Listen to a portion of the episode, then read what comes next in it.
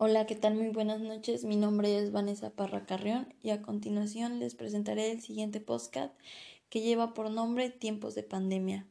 Actualmente estamos viviendo una de las peores crisis que ha azotado a nuestro país en los últimos años, ya que la pandemia por el COVID-19, también nominado por coronavirus, ha dejado a cientos de personas sin empleo debido a las medidas sanitarias que el gobierno junto con el sector salud implementaron para así evitar que este virus se siga propagando aún más de lo que ya está.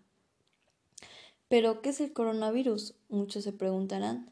Es un virus mundial que se originó en una de las ciudades de China y se transmite a través del aire. Al toser, al estornudar, al contacto físico por una persona infectada a otra. Dicho virus tarda en ser detectado de 7 a 14 días en tu cuerpo. Los síntomas que se, que se presentan son tos, diarrea, vómito, fiebre de 40 grados, pérdida de olfato y del gusto. Cabe mencionar que las medidas sanitarias que el sector salud aprobó para disminuir los contagios fueron las siguientes.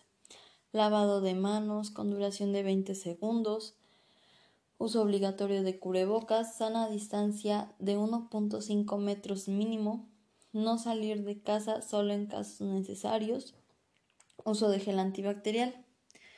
Todo esto comenzó en diciembre del 2019, pero las cosas se pusieron graves en marzo del presente año, cuando entramos a la etapa 3 y pusieron a toda la sociedad en cuarentena.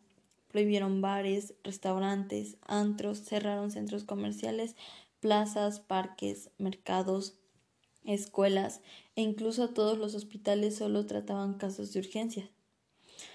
Para que todos los estudiantes no pudieran perder el seguimiento de su ciclo escolar, se acordó que todos tomarían clases en línea y así evitar el contacto de muchas personas. ¿Quién diría que las escuelas públicas ya no serían tan públicas? Porque ahora necesitan acceso a Internet, una computadora, TV y un celular para poder tomar sus clases y mandar sus trabajos. Vamos al aspecto económico.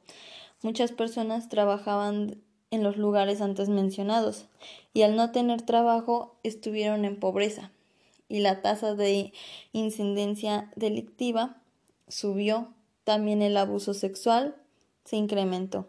Y no olvidemos a los feminicidios. Muchas personas al momento en que nos pusimos en zona roja comenzaron a hacer las famosas compras de pánico y no les importaba nada más que su propia familia. A este mes, ya casi al terminar el año, lanzaron el calendario para la vacuna del COVID-19, que quedará así. Primera etapa de diciembre 2020 a febrero del 2021 Personal de salud de primera línea. Segunda etapa de febrero a abril de 2021. Personal de salud, personas de 60 años y más. Tercera etapa de abril a mayo del 2021. Personas de 50 años a 59 años. Cuarta etapa.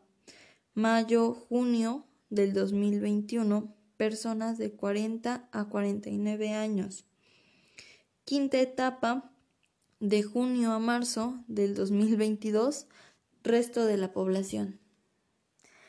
Y espero que les haya gustado y les haya servido de mucha ayuda.